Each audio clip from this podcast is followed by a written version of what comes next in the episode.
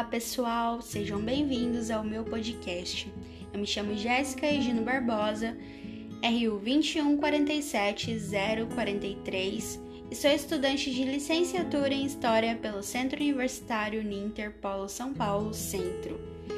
No meu podcast de hoje, eu vou falar sobre uma mulher que foi pintora, gravadora, professora, desenhista e ilustradora.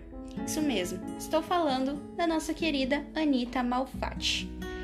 Anita Catarina Malfatti, filha de pai italiano e mãe norte-americana, nasceu em São Paulo no dia 2 de dezembro de 1889, com uma atrofia no braço e mão direita, e aos três anos foi levada para a Itália para tentar um tratamento que infelizmente não teve resultados positivos. Anita cresceu e aprendeu a conviver com essa deficiência, obtendo a ajuda de Miss Brownie para desenvolver a habilidade de desenhar e pintar com a mão esquerda.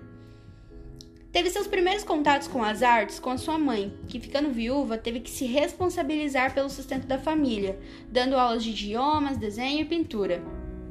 Em 1910, como não tinha condições financeiras, foi financiada pelo tio George Krug, Anita viaja para Berlim para estudar no ateliê do, do pintor Fritz Berger. Ao mesmo tempo, ingressou na Academia de Belas Artes de Berlim. Também teve aulas com Lovis Corinth, que, como Anita, também tinha uma deficiência na mão direita, causado por um AVC. Também estudou com Ernest Kalm, mas voltou para o Brasil por conta da guerra que se aproximava.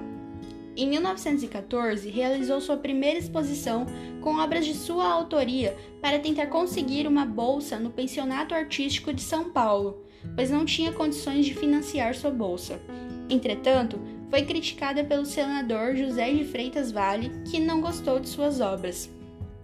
Anita, então, vai para os Estados Unidos, sendo novamente financiada pelo seu tio. Retorna ao Brasil em 1917 promovendo sua segunda exposição, que dessa vez recebeu críticas de Monteiro Lobato e teve suas obras devolvidas, mas, apesar disso, ela acabou sendo convidada para ilustrar vários de seus livros mais tarde. Em 1919, iniciou os estudos com os artistas Pedro Alexandrino e Jorge Elpons. Nesse momento, conheceu Tarsila do Amaral, que estudava com os mesmos mestres, se tornando amigas.